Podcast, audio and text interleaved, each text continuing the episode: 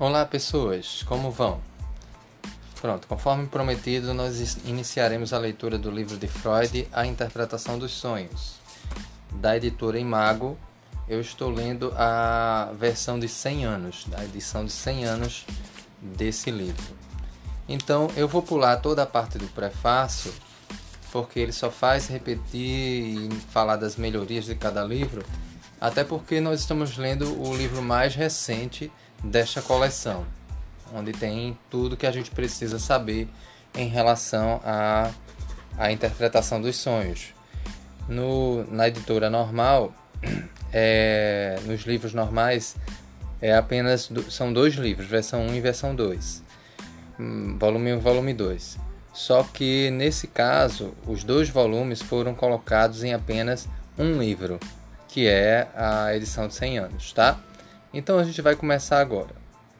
Capítulo 1 A literatura científica que trata do problema dos sonhos.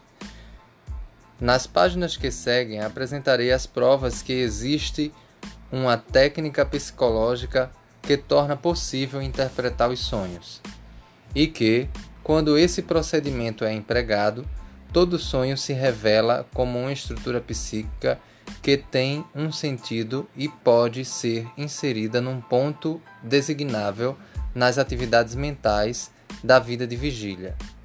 Esforçar-me-ei ainda por elucidar os processos a que se devem a estranheza e a obscuridade dos sonhos e por deduzir esses processos à natureza das forças psíquicas cuja ação concomitante e mutuamente oposta os sonhos são gerados. A essa altura, minha descrição se interromperá, pois será atingido um ponto em que o problema dos sonhos se funde com os problemas mais abrangentes, cuja solução deve ser abordada com base no material de outra natureza. Apresentarei, à guisa desse prefácio, uma revisão do trabalho compreendido por autores anteriormente sobre o assunto bem como a posição atual dos problemas dos sonhos no mundo da ciência, visto que no curso do seu exame não terei muitas ocasiões para voltar a esses tópicos, pois apesar de muitos milhares de anos de esforço, a compreensão científica dos sonhos progrediu muito pouco. Fato tão genericamente aceito na literatura que parece desnecessário citar os exemplos para confirmá-lo. Nesses, nesses escritos, dos quais consta uma relação ao final de minha obra, encontram-se muitas observações estimulantes e uma boa quantidade de material interessante relacionado com o nosso tema. Porém, pouco ou nada que aborde a natureza essencial dos sonhos ou ofereça uma solução para qualquer de seus enigmas, e menos ainda, é claro, passou para o conhecimento dos leigos instruídos.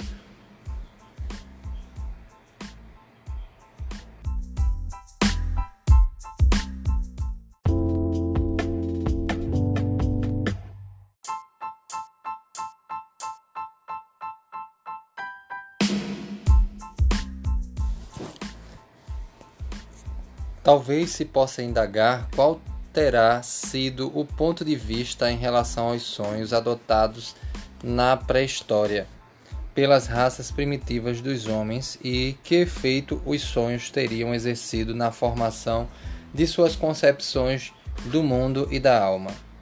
E esse é um assunto de tão grande interesse que só com extrema relutância me abstenho de abordá-lo aqui. Devo encaminhar meus leitores às práticas Devo encaminhar meus leitores às obras básicas de Sir John Lubbock e Herbert Spencer e Taylor, e entre outros. E acrescentarei apenas que só podemos só poderemos apreciar a ampla gama desses problemas e as especulações que tivemos tratado na tarefa que aqui se coloca diante de nós, a interpretação de sonhos. A visão pré-histórica dos sonhos, sem dúvida, ecoou na atitude adotada com os sonhos pelos povos primitivos da antiguidade clássica. Eles aceitavam como axiomático que os sonhos estavam relacionados com o mundo dos seres sobre-humanos nos quais acreditavam, e que constituíam revelações de deuses e demônios. Não havia dúvida, além disso, de que, para aquele que sonhava, os sonhos tinham uma finalidade importante, que era, por via de regra, predizer o futuro. A extraordinária variedade do conteúdo dos sonhos e na impressão que produziam dificultava, todavia, ter deles qualquer visão uniforme e tornava necessário classificá-los em numerosos grupos e subdivisões conforme sua importância e confiabilidade. A posição adotada perante os sonhos por filósofos isolados na antiguidade dependia naturalmente até certo ponto da atitude destes em relação à adivinhação geral. Nas duas obras de Aristóteles que versam sobre os sonhos, eles já se tornaram objeto do estudo psicológico. Assim, somos informados que os sonhos não são enviados pelos deuses e não são de natureza divina, mas que são demoníacos, visto que a natureza é demoníaca e não divina. Os sonhos, em outras palavras, não decorrem de manifestações sobrenaturais, mas seguem as leis, as leis do espírito humano, embora estes, é verdade, tenha afinidades com o divino. Definem-se os sonhos como a atividade mental de quem dorme, na medida em que este esteja adormecido.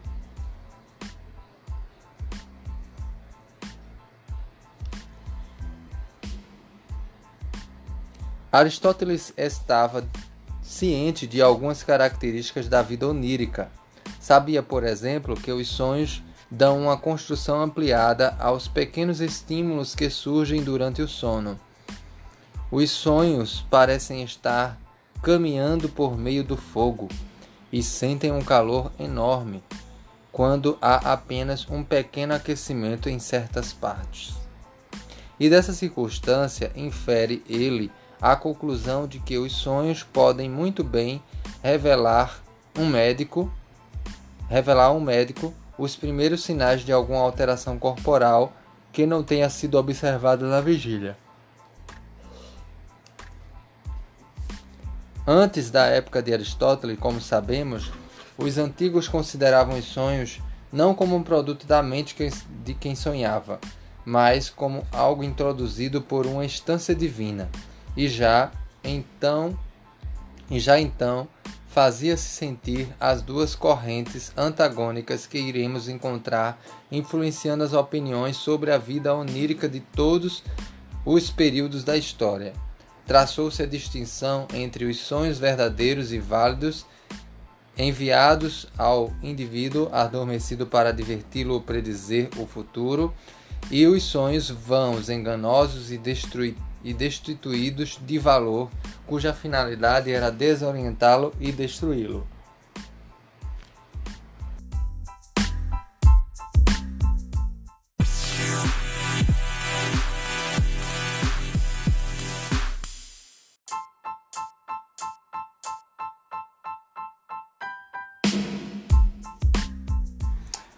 Pessoal, amantes da psicanálise, como vão?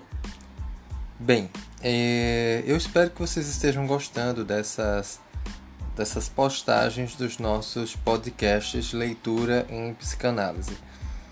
Eu estarei fazendo áudios curtos de até no máximo em torno de 5 minutos, às vezes menos, mas tentarei não passar disso para não ser um pouco enjoativo e você também não precisar por pausa toda vez que você quiser é, fazer uma leitura comigo. Então você pode fazer sempre assim. Aguarde os 5 minutos que vai terminar o, vídeo, o, o podcast e em seguida você pode dar uma interrompida, fazer seus afazeres, depois retomar e darmos continuidade a mais 5 minutos e assim sucessivamente. Eu espero que essa ideia tenha agradado a todos. Vamos à leitura? Ainda no final da página 22, ele fala assim, citando o autor Grupp, de, 1906, ele diz que ele cita uma classificação dos sonhos de Macróbio e Artemidoro. Segundo essa orientação, entre aspas, os sonhos eram divididos em duas classes. Supunha-se que uma classe fosse influenciada pelo presente ou pelo passado, mas sem nenhum significado futuro. Abrangia evúrvia ou insomnia, que produzia diretamente uma certa representação ou o seu oposto, por exemplo, de fome ou saciação. Aqui tem uma palavra grega que, representa, que representava uma extensão fantástica à representação. Por exemplo, pesadelo ou efialtes. Também é uma palavra grega. A outra classe, ao contrário, supostamente determinava o futuro.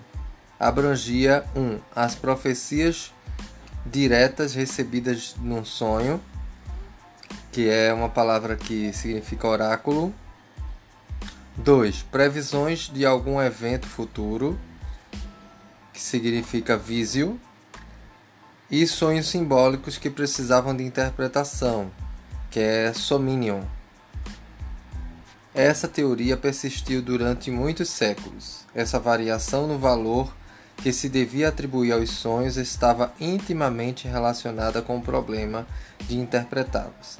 Em geral, esperavam-se importantes consequências dos sonhos, mas nem todos eles eram imediatamente compreensíveis e era possível dizer se um sonho ininteligível, em particular, não estaria fazendo alguma comunicação importante. Isso proporcionou um incentivo para que se elaborasse um método mediante o qual o conteúdo ininteligível de um sonho pudesse ser substituído por outro compreensível e significativo. Nos últimos anos da antiguidade, Artemídoro de, de Daudes foi considerado a maior autoridade na interpretação de sonhos, e a sobrevivência de sua abrangente obra Oneiro crítica. Oneiro, para quem não sabe, tem a ver com sono, né? Estado de sono deve compensar-nos pela perda dos escritos de, dos outros escritos sobre o mesmo assunto. Ou seja, ele está falando que é que esse texto de Artemídoro, que era a maior autoridade na época da Grécia, né? É, ele ele cobria, ele suplantava outros textos que possivelmente teriam sido perdidos. A visão pré-científica dos sonhos adotada pelos povos da antiguidade estava, por certo, em completa harmonia com sua visão do universo em geral, que os levou a projetar no mundo exterior como se fossem realidades, coisas que de fato só gozavam da realidade dentro de suas próprias mentes Além disso, seu ponto de vista sobre os sonhos levava em conta a principal impressão produzida na mente desperta pela manhã, pelo que resta de um sonho na memória. Uma impressão de algo estranho, advindo de um outro mundo e contrastando com os demais conteúdos da mente. O propósito seria um erro supor que a teoria de, da origem sobrenatural dos sonhos está desprovida de defensores em nossos próprios dias.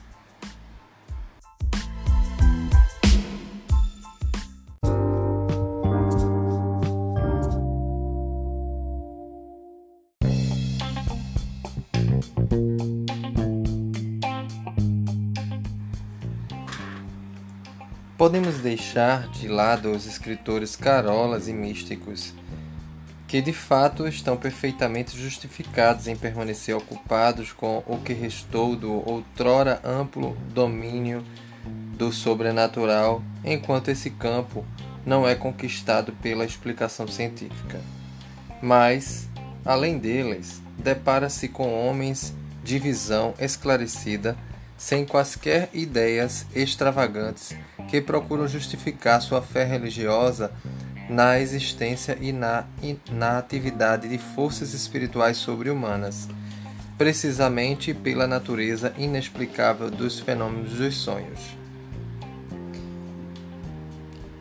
A referência você vai encontrar em Hafner, 1887. A alta estima de que é tida a vida onírica, entenda por onírica uma palavra que vai sempre se repetir aqui nesse livro, falando sobre a questão dos sonhos, né? Tá falando de sono, mundo dos sonos, dos sonhos, o ambiente de sonho, o ambiente de sono é o ambiente onírico, do deus Onir, tá? Então vamos continuar. A autoestima de que é tida a vida onírica por algumas escolas de filosofia, pelos seguidores de Schelling, por exemplo, é nitidamente um eco da natureza divina dos sonhos que era incontestada na antiguidade. Tampouco chegaram ao fim dos debates acerca do caráter premonitório dos sonhos e de seu poder em predizer o futuro, pois as tentativas de dar uma explicação psicológica têm sido insuficientes para descobrir para cobrir o material coletado. Por mais decididamente que as simpatias dos que são dotados de espírito científico se inclinem contra a aceitação de tais crenças. É difícil escrever uma história do estudo científico dos problemas dos sonhos. Porque isso porque por mais valioso que tenha sido esse estudo em alguns pontos, diz, é, não se pode traçar nenhuma linha de progresso em quaisquer ou qualquer direção específica.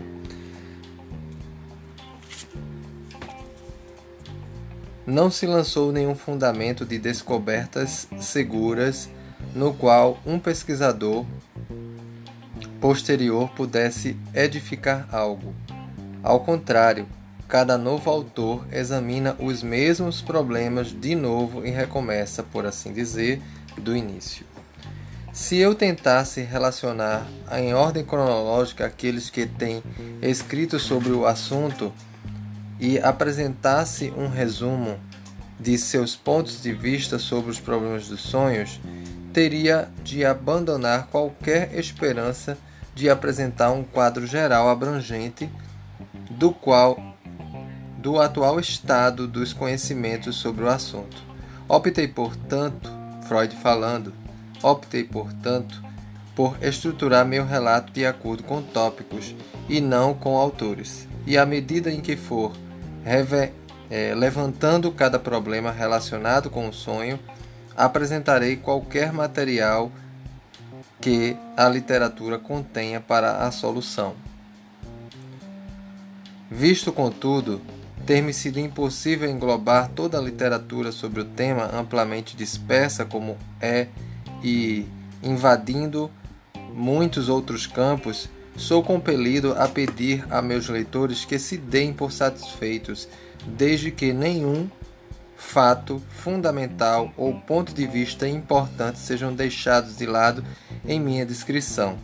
Até pouco tempo atrás, a maioria dos autores que escreviam sobre o assunto, os sonhos, seria né, sentia-se obrigada a tratar o sono e os sonhos como um tópico único e, em geral, abordava, além disso, condições análogas fronteiriças à patologia e estados semelhantes ao sono, aos sonhos, como as alucinações e visões.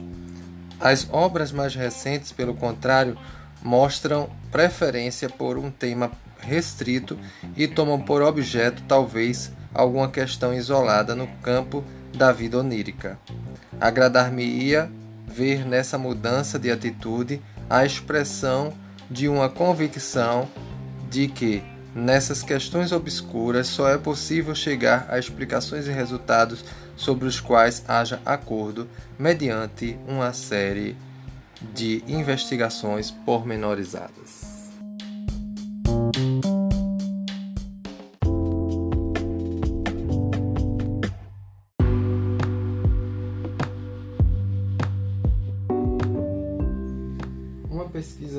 Detalhada desse tipo, predominantemente psicológica por natureza, é tudo o que tenho a oferecer nessas páginas.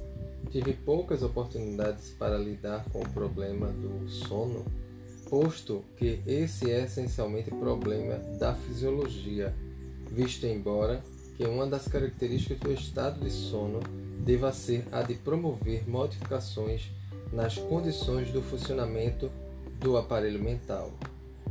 A literatura, embora o a literatura, desculpe, sobre o tema do sono, consequentemente, não é considerada adiante.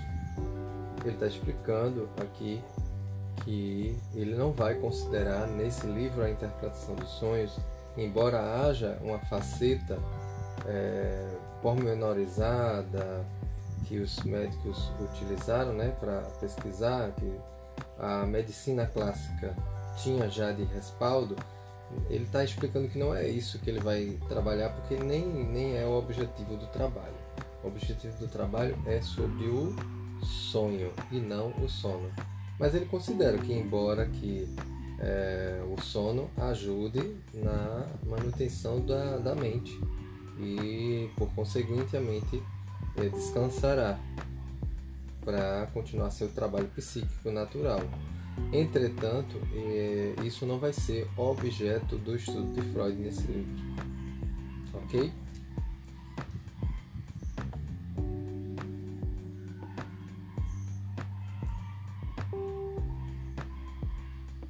As questões levantadas por uma indagação científica sobre os fenômenos dos sonhos, tais como tais, podem ser agrupadas sobre a sobre as epígrafes que se seguem, embora não se possa evitar certa dose de superposição.